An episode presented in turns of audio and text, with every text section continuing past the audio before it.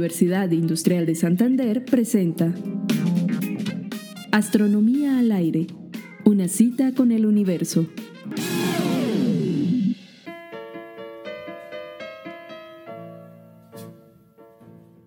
La velocidad de la luz está anclada en la estructura misma del universo. Este es un descubrimiento del siglo XX que llegó para quedarse. Regálame cinco minutos de tu tiempo y te cuento la lógica detrás de este descubrimiento monumental.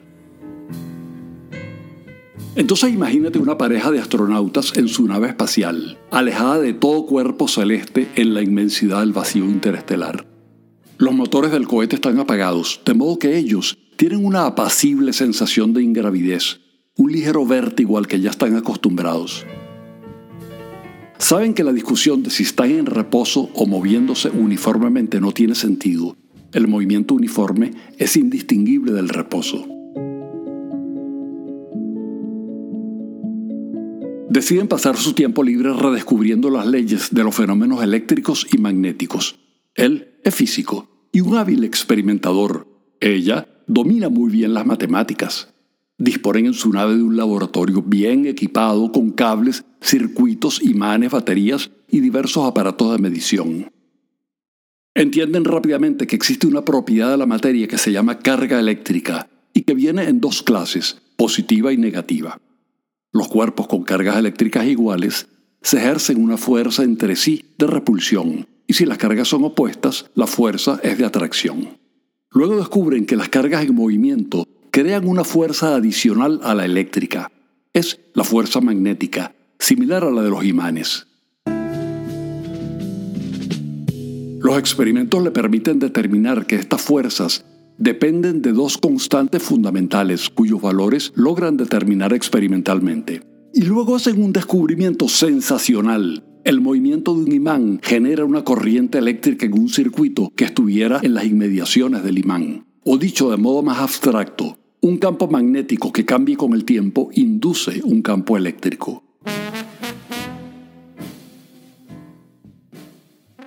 Al poco tiempo, entre los conceptos creados, los resultados experimentales y la implacable dictadura de las matemáticas, nuestros protagonistas han diseñado unas ecuaciones que describen los fenómenos eléctricos y magnéticos. Si se conocen las cargas y las corrientes, las ecuaciones determinan los campos electromagnéticos. Orgullosos de la consistencia de las leyes que han descubierto, se dedican a torcerles el pescuezo a las ecuaciones para que hablen y digan qué saben ellas que no sea obvio a primera vista. La naturaleza habló a través de los experimentos y ahora le toca hablar a las matemáticas. Y ellas hablaron alto y claro y afirmaron que los campos eléctricos y magnéticos pueden viajar en forma de ondas. Sí, son las famosas ondas electromagnéticas y además que la velocidad de estas ondas está encriptada en las dos constantes universales.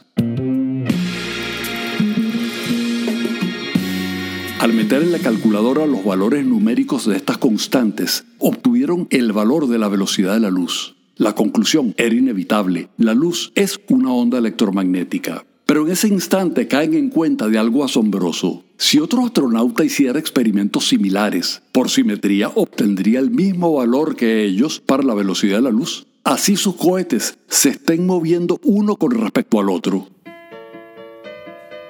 Las leyes del electromagnetismo estaban afirmando que la velocidad de la luz es una constante universal, que no depende de quién la mida, que no podremos alcanzar un rayo de luz ni verlo un poquitico más despacio, ni tampoco más rápido. La velocidad de la luz es una barrera intransgredible. Y esto nos pisotea la intuición. Pero claro, ni al universo ni a las leyes de la física les importa nuestra intuición.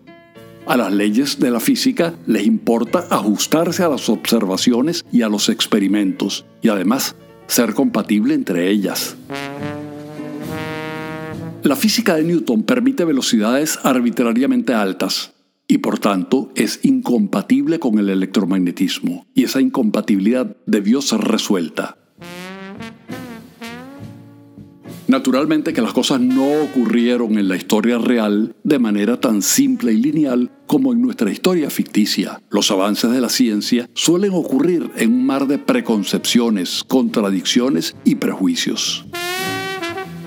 Las tensiones entre el electromagnetismo y la mecánica de Newton crearon una gran crisis en la física a finales del siglo XIX y comienzos del XX. Todo se resolvió en 1905 cuando el joven Einstein tuvo la osadía y el talento necesario para entender que el electromagnetismo nos decía que la velocidad de la luz es absoluta, que es independiente de la velocidad entre la fuente y el observador, y además modificó la mecánica de Newton para hacerla compatible con las leyes del electromagnetismo.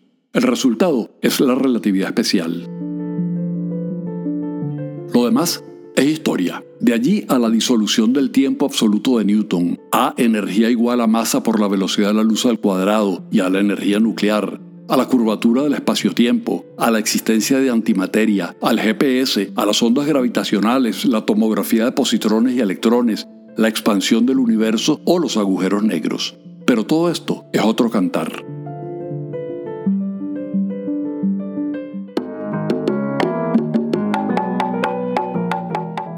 Narración y edición, Héctor Rago. Twitter, arroba Astro al aire.